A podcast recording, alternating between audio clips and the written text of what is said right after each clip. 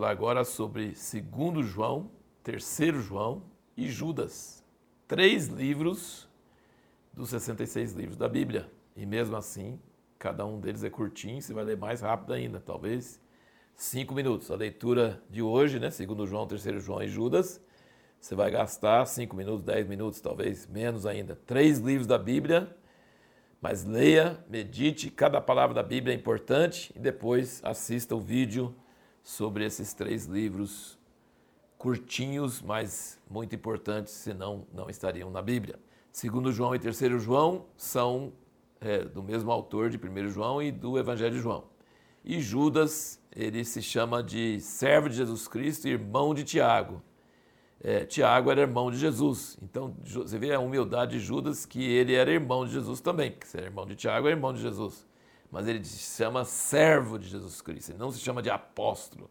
E, e não era mesmo apóstolo, né? Mas ele era dos irmãos de Jesus, que antes não criam em Jesus e depois passaram a crer. Tiago foi muito importante na igreja em Jerusalém e ele diz servo de Jesus Cristo e irmão de Tiago.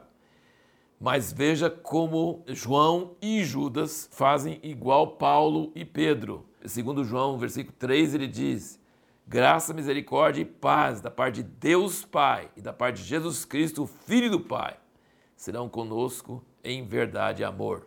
E Judas diz, primeiro versículo, Judas serve Jesus Cristo, irmão de Tiago, aos chamados amados em Deus Pai e guardados em Jesus Cristo. Como eu disse, é, como é impressionante que eles conheciam Jesus segundo a carne, até era irmão dele, e no entanto não tinha dificuldade nenhuma em reconhecer que ele era Deus e que os seguidores são guardados nele. É uma verdade tão maravilhosa, tremenda. E eles gostam de começar suas cartas com graça e paz, e ainda acrescenta misericórdia. Maravilhoso, muito bom saber isso. A pergunta que nós fizemos no último vídeo foi qual o conceito que João tinha da verdade. E olha aqui então, vamos, porque essa palavra verdade é uma palavra repetida muito aqui nessas cartas de João. Veja aqui no versículo 1, o ancião, quem é? João, né? A senhora eleita, a gente crê que ele está usando um termo referindo à igreja, e a seus filhos, aos quais eu amo em verdade, e não somente eu, mas também todos que conhecem a verdade por causa da verdade que permanece em nós e para sempre estará conosco. Graça, misericórdia e paz da parte de Deus Pai, da parte de Jesus Cristo, Filho do Pai, serão conosco em verdade e amor. Quantas vezes ele menciona a verdade aqui? Um, dois, três, quatro vezes em três versículos. Qual o conceito que ele tinha da verdade? Olha aqui. A verdade que permanece em nós. Quem permanece em nós? O Espírito Santo. E para sempre estará conosco. Quem permanece para sempre conosco? O Espírito Santo e o próprio Jesus. O conceito que João tinha da verdade não é uma teoria, não é uma sabedoria, um conhecimento. Era uma pessoa. Jesus não disse, eu sou o caminho, a verdade e a vida. Jesus é a verdade. Então a verdade não é um livro, não é uma filosofia, uma teologia. A verdade é uma pessoa. E, além disso, a verdade está no espírito da verdade o Espírito Santo traz a pessoa de Jesus para dentro de nós. Então ele diz: a verdade permanece em nós e para sempre estará conosco. E aí ele continua no versículo 4: Muito me alegro por ter achado alguns de teus filhos andando na verdade, assim como recebemos o mandamento do Pai. Terceiro João 1. O ancião ao amado Gaio, a quem eu amo em verdade. Versículo 3 porque muito me alegrei quando os irmãos vierem testificar da tua verdade, como tu andas na verdade. Não tenho maior gozo do que este, o de ouvir que meus filhos andam na verdade. Versículo 8: Portanto, aos tais devemos acolher para sejamos cooperadores da verdade. E versículo 12: De Demétrio, porém, todos e até a própria verdade dão testemunho. E nós também damos testemunho, e sabes que o nosso testemunho é verdadeiro. Então é importante você notar isso, que ele está falando muito da verdade, sabe por quê? Porque tinha muita mentira e a verdade está na pessoa de Jesus, que vem a nós pelo Espírito Santo e está contido no Evangelho simples, ou seja, Jesus é o Filho de Deus e ele veio em carne. Segundo João, versículo 9, ele também diz uma coisa muito interessante aqui, ele diz, todo aquele que vai além do ensino de Cristo e não permanece nele, não tem a Deus. Então, se você não segurar o Evangelho, o ensino de Cristo e não permanecer, você não tem a Deus. Quem permanece nesse ensino Esse tem tanto o Pai como o Filho.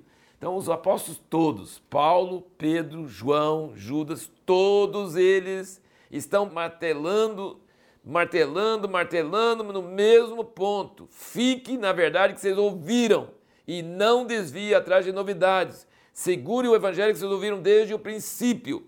E esse que você tem desde o princípio vai te trazer o Espírito da verdade e isso vai te conduzir a toda a verdade.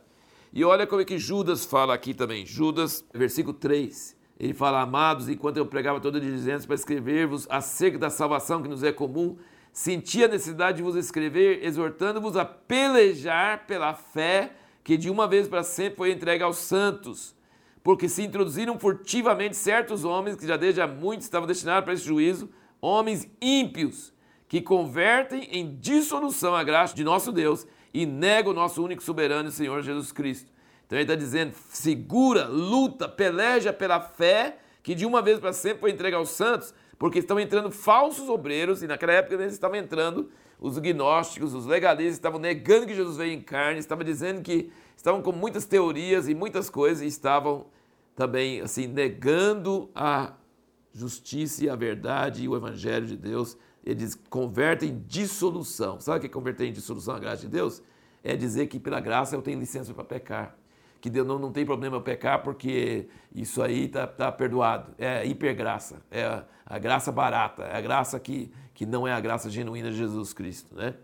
E no fim da carta de Judas ele também fala: Mas vós, amados, edificando-vos sobre a vossa santíssima fé, orando no Espírito Santo, Conservai-vos no amor de Deus, esperando a misericórdia de nosso Senhor Jesus Cristo para a vida eterna. Então tem que edificar sobre essa fé santíssima e evitar de seguir palavras de falsos obreiros que estão distorcendo as palavras de Deus.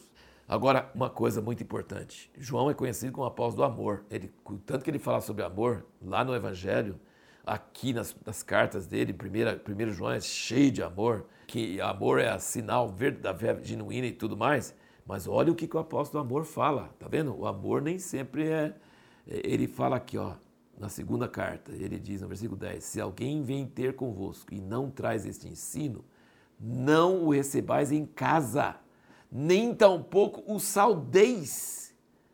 Fala assim, João, você esqueceu do amor?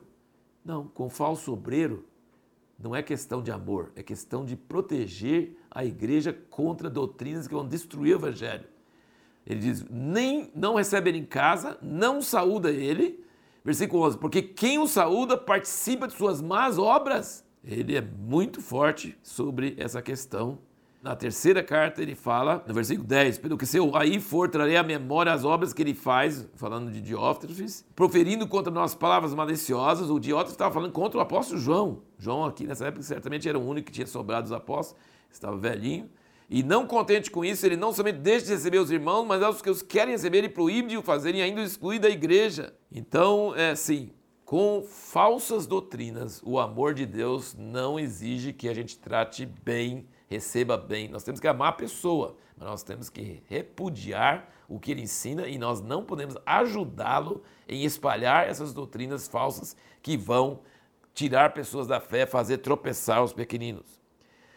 A segunda carta de João, é, e aqui na terceira também um pouco, são cartas meio codificadas, então acho que havia muita perseguição. Então ele diz a senhora eleita, certamente está falando de igreja, senhora, seus filhos. Eu acredito que ele está é, não querendo é, assim, criar problemas para a perseguição notar. A carta de Judas é muito semelhante a segundo Pedro, tá? Muito semelhante. Não sei qual que teve contato com outro, mas é, quando fala dos falsos obreiros, eles usam termos praticamente iguais, bem semelhantes. E Judas também fala sobre alguns fatos interessantes sobre o arcanjo Miguel lutando com o diabo e sobre a profecia de Enoque e várias coisas assim interessantes. Mas o importante é que veja o fim de Judas, uma a doxologia maravilhosa. Versículo 24, 25, ele diz: Ora, aquele que é poderoso para vos guardar de tropeçar e apresentar-vos ante a sua glória, imaculados e jubilosos, ao único Deus, nosso Salvador, por Jesus Cristo, nosso Senhor, glória, majestade, domínio e poder, ante todos os séculos, e agora e para todos sempre. Amém. Eu só queria é, comentar mais uma coisinha que é o seguinte Nós estamos agora entrando num período onde a igreja vai enfrentar esses dois grandes perigos: perseguição e doutrinas falsas e heresias. Essas duas coisas vão estar cada vez mais nos últimos dias. A palavra de Deus diz. Naquela época estavam combatendo e escrevendo essas cartas para combater, para segurar os cristãos no meio da perseguição e para proteger eles contra falsas doutrinas. Em nossos dias, nós vamos ter muita perseguição e muitas heresias. E isso vai ser um terrível peneira que muitos cristãos vão deixar a fé genuína por causa da perseguição ou vão seguir falsos mestres e entrar em obras da carne, coisa assim, e perder o que Deus tinha feito pra, na vida deles. Então nós temos que nos preparar para esses dois grandes perigos que vêm para os últimos dias. E a pergunta que nós vamos fazer para o próximo vídeo é: qual a maior chave para compreender o livro do Apocalipse?